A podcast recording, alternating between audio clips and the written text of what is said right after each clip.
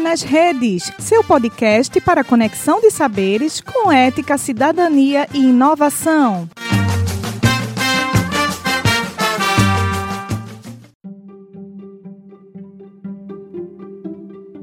Matheus, preparado para a bioquímica?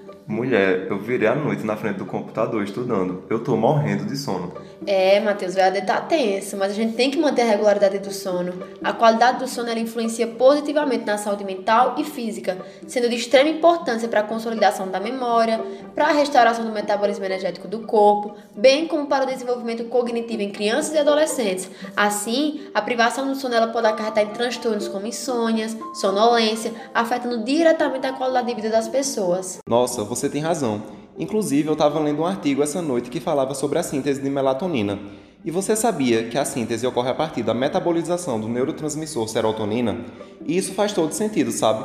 Porque a serotonina, dentre tantas funções, é responsável pelo controle da temperatura corporal, atividade motora e funções perceptivas e cognitivas. Dessa forma, ao anoitecer, há um redirecionamento da via de metabolização da serotonina para uma maior produção de melatonina, por isso é normal que a gente tenha uma redução da temperatura corporal, da atividade motora e dos níveis de percepção e cognição. E aí se caracteriza o estágio sonolento que a gente conhece.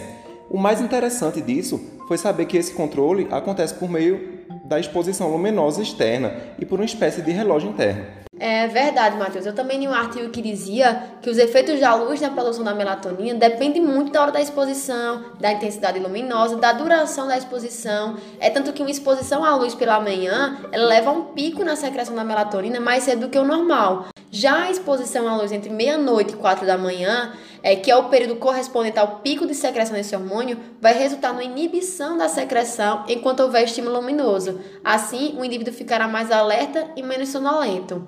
É, eu só estou com uma dúvida, Matheus. É, ficar exposto à luz no período da noite leva o indivíduo a ter menos sono? É, Lida, não exatamente, sabe? Até porque o estado de alerta noturno é aumentado. Mas apesar disso, existem evidências de que a exposição a certos tipos de luz nesse horário causam uma espécie de efeito ressaca durante a manhã seguinte, tá entendendo? Caracterizados por uma sonolência aumentada e uma capacidade de atenção reduzida.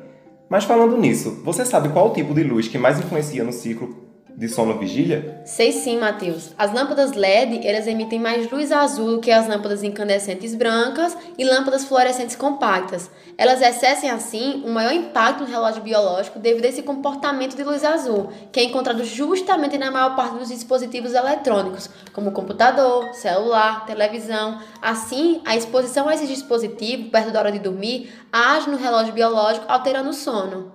É verdade. Inclusive, um material enviado pela professora Priscila dizia que o uso de telas de aparelhos eletrônicos atrasa a liberação de melatonina e, consequentemente, o início do sono. Além disso, é normal que a nossa temperatura corporal caia no período da noite, pela ação da própria melatonina.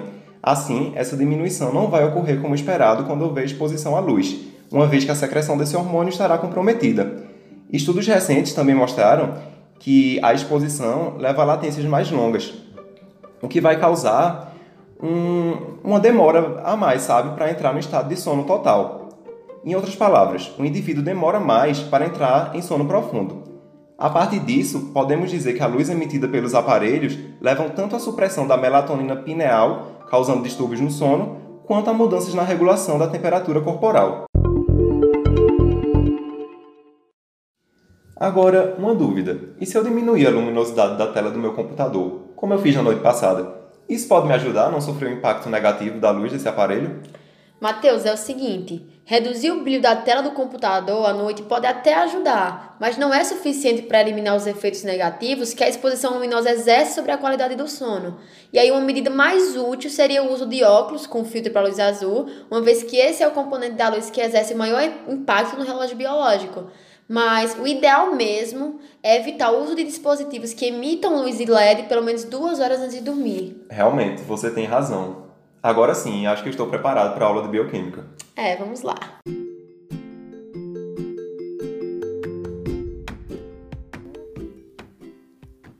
Você escutou o podcast O uso noturno de equipamentos eletrônicos e a qualidade do sono.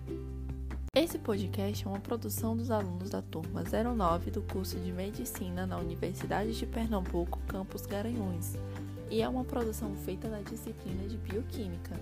Muito obrigada pela sua audiência até aqui.